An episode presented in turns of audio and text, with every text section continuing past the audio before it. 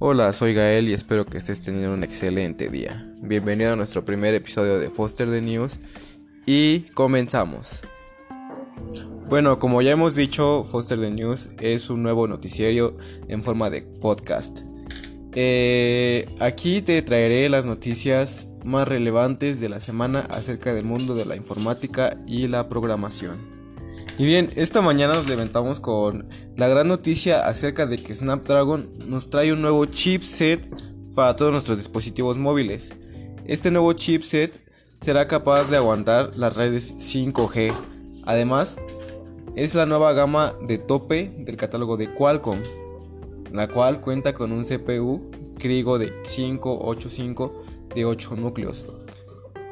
Y este trabajará a 3.1 GHz. Esto nos garantiza muchísimo más poder a la hora de usar nuestros dispositivos móviles. Como consecuencia nos tendrá menor retardo al realizar tareas y en específico tareas mucho más pesadas al querer estar jugando o editar videos de gran resolución en nuestros dispositivos móviles. Bien, esta es la primera vez que Qualcomm y cualquier otro proveedor superará la barrera de los 3 GHz esto nos atrae un aumento de resolución y de desempeño de un 10% sobre el modelo antecesor. 10% suena muy poco, ¿no? Pero la verdad es que son buenos números. Es un, un avance sumamente fascinante. Ya que imagínate tener un pequeño dispositivo que supera los 3 GHz. Es, es simplemente complejo llegar a pensarlo, ¿no? Pero es la nueva realidad.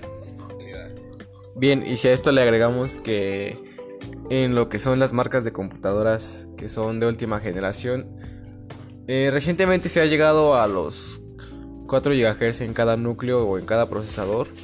Eh, tenemos que son muy buenos números realmente. En realidad, eh, cada vez se ven celulares mucho más poderosos que computadoras de hace algunas generaciones. Entonces, esto es un gran avance para este mundo de la informática y es un paso más hacia el futuro. Bien, vamos con la siguiente. Y bueno, no sin antes mencionar que este martes fue el Día Internacional del Internet Seguro, en un entorno lleno de nuevos usuarios que acceden diariamente a la web y a múltiples este, ciberamenazas a las que estamos expuestos diariamente.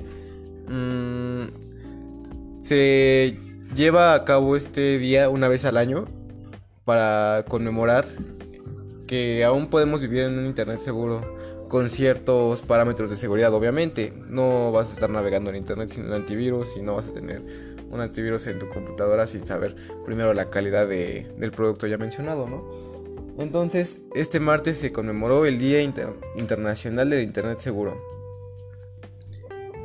Y bueno, para culminar esta pequeña información acerca del Día Internacional del Internet Seguro, queremos darte algunas recomendaciones y algunas cosas de las que deberías de cuidarte mientras navegas en internet o mientras eres usuario de internet.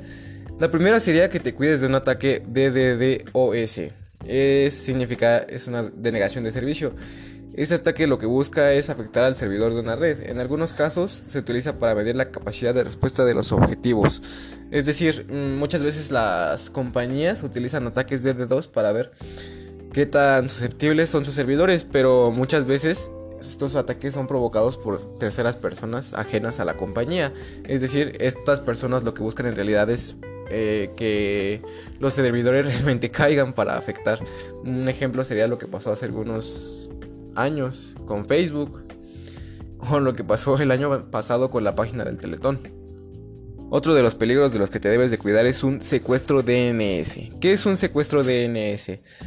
Este altera la respuesta de las consultas DNS precisamente para redirigirlo a un sitio malicioso. ¿Cuántas veces hemos estado en Facebook y nos llega un mensaje de algún contacto que tenemos en Facebook diciendo que vayamos a tal página, a tal video y cuando lo abrimos eh, nos abre otra otra página que no es la que queríamos? O nos abre ciertos sitios falsos para robarnos algunas contraseñas o datos. Eso es prácticamente un secuestro DNS.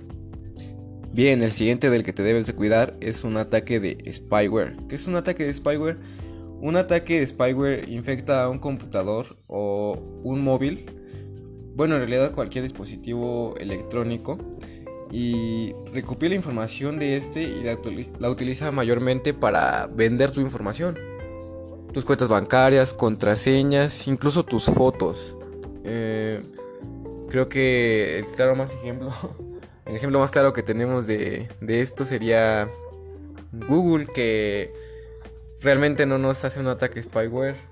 Eh, nosotros aceptamos sus términos y condiciones y nos terminan robando, entre comillas, todas nuestras nuestra nuestra información, ¿no? Que ellos lo guardan bajo el efecto de que nos protegen nuestra información y la guardan, pero pues realmente son dueños de toda nuestra información.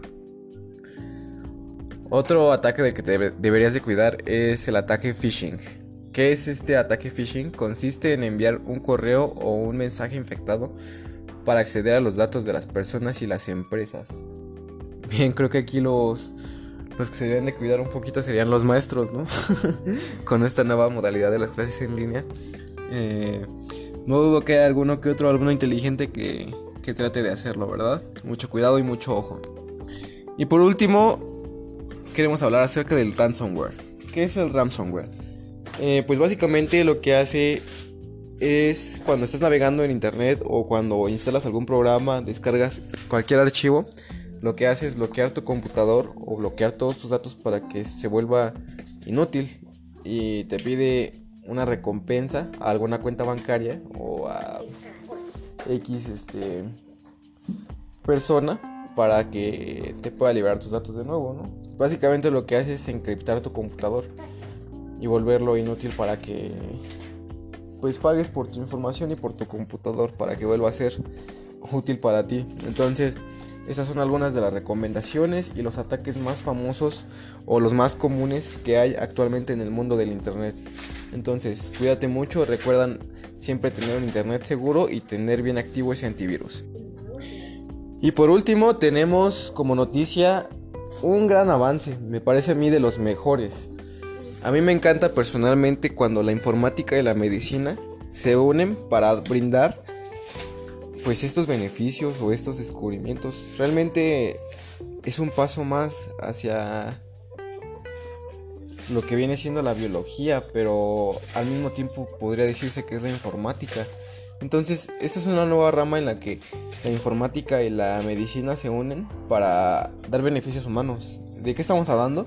Bueno, pues esta semana una empresa emergente centrada en la informática invisible, como así se definen ellos, eh, reveló que este jueves mm, una lente de contacto inteligente ofrece una pantalla de realidad aumentada. ¿Para qué?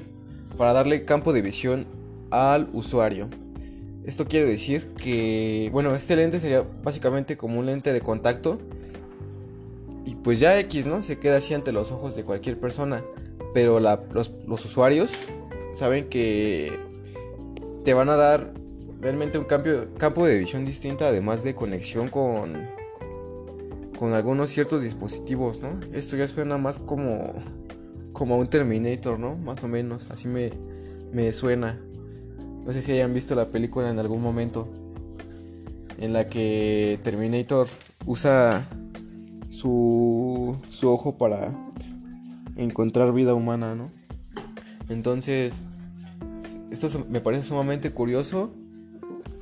Y pues ya, ¿qué se puede decir? Esperemos que haya muchos más avances así en el campo de la medicina y la informática para acercarnos cada vez más hacia el futuro. Y bien, esta fue nuestra primera emisión de tu noticiero informático Foster de News. Espero que tengas una excelente semana y que te haya agradado. Eh, suscríbete para darle seguimiento a todas estas nuestras noticias informáticas y pronto tendremos las noticias de la siguiente semana. También haremos un live stream con todos los seguidores para tener contacto con ustedes, además de que haremos algunos sorteos para nuestros seguidores más fieles. Muy bien, cuídate mucho y nos vemos la semana que viene.